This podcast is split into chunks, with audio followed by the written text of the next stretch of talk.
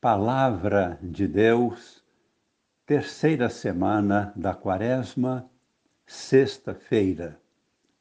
Amigos e irmãos, participantes da vida nova em Cristo, com Maria em oração. Estaremos hoje diante de uma palavra magnífica vinda de Deus através do profeta Oséias e também a palavra do próprio Cristo no Evangelho de Marcos. Estamos proclamando do profeta Oséias o capítulo 14, versículos de 2 a 10. Este é o capítulo final do seu livro, sua grande conclusão, uma magnífica mensagem para os tempos atuais, para os dias que vivemos agora. Trata-se de um reconhecimento humilde e confiante da grandeza de Deus e de seu desígnio de salvação.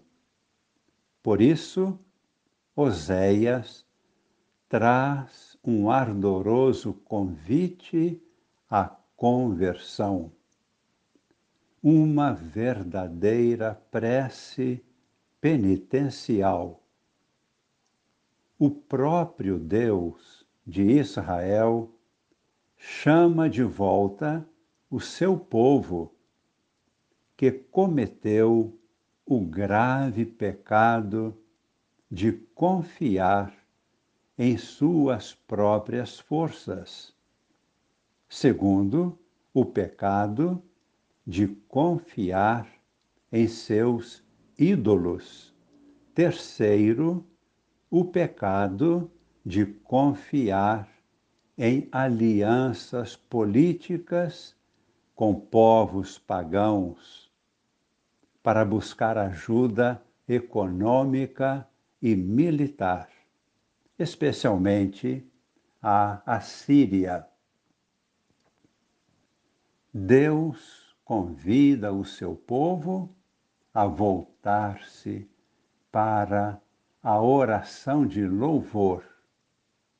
Chama seu povo para o sacrifício espiritual. Convida o seu povo para adotar o sacrifício de uma profunda mudança de vida a partir da interioridade de seu ser, da interioridade de seu coração convida seu povo a tomar consciência de que os países pagãos, como por exemplo a Síria, não têm poder de salvação. Pelo contrário, eles iludem o povo de Israel para torná-los seus escravos por fim, Deus promete vida nova para o seu povo, afirmando que Ele mesmo, Deus, será um orvalho para este povo enfraquecido como planta seca e garante que o transformará em plantas viçosas, cheias de flores e frutos, com intenso e agradável perfume.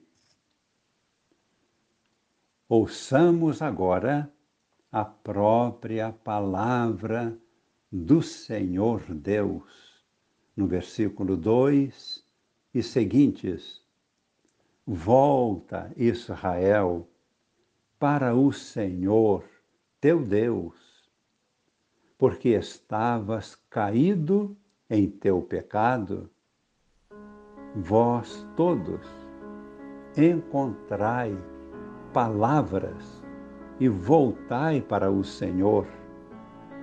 Dizei-lhe: livra-nos de todo o mal e aceita este bem que oferecemos, o louvor de nossos lábios.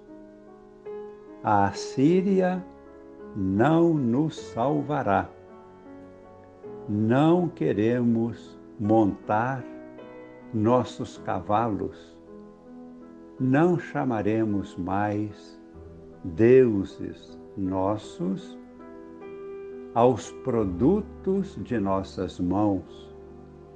Em ti encontrará o órfão misericórdia. Hei de curar sua perversidade, diz o Senhor, e me será fácil amá-los. Deles afastou-se a minha cólera. Serei como orvalho para Israel. Ele florescerá como o lírio e lançará raízes como plantas do Líbano. Seus ramos hão de estender-se será o seu esplendor semelhante ao esplendor da oliveira e seu perfume semelhante ao perfume do Líbano. Toda esta mensagem torna-se clara e evidente no Evangelho de hoje, que é de Marcos, capítulo 12, versículos 28 a 34. Jesus responde a um escriba definindo qual é o primeiro e mais importante mandamento da lei. Diz o Senhor. O primeiro mandamento é este: Ouve, ó Israel, o Senhor nosso Deus é o único Senhor. Amarás o Senhor teu Deus de todo o teu coração, de toda a tua alma e de todo o teu entendimento, e ao teu próximo como a ti mesmo. Não existe outro mandamento maior do que estes. Rezemos humildemente, abrindo nossos corações diante do coração de nosso Deus e Pai. Acolhemos agora o convite do Senhor para o adorarmos em espírito e em verdade. Nosso Deus é o único Senhor em nossas vidas oferecemos nossas vidas ao Senhor. Fazemos esta oração de súplica, pedindo que todo o povo cresça para esta atitude de adoração ao Deus único e verdadeiro. Seja esta uma grande bênção para todos os povos, todas as nações.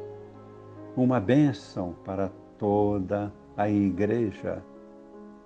Uma bênção para nossas famílias, todas as pessoas a quem amamos, uma grande bênção para nós mesmos, para que o nosso coração esteja totalmente voltado para o Senhor. Abençoe-nos o Deus Todo-Poderoso, Pai e Filho e Espírito Santo. Amém.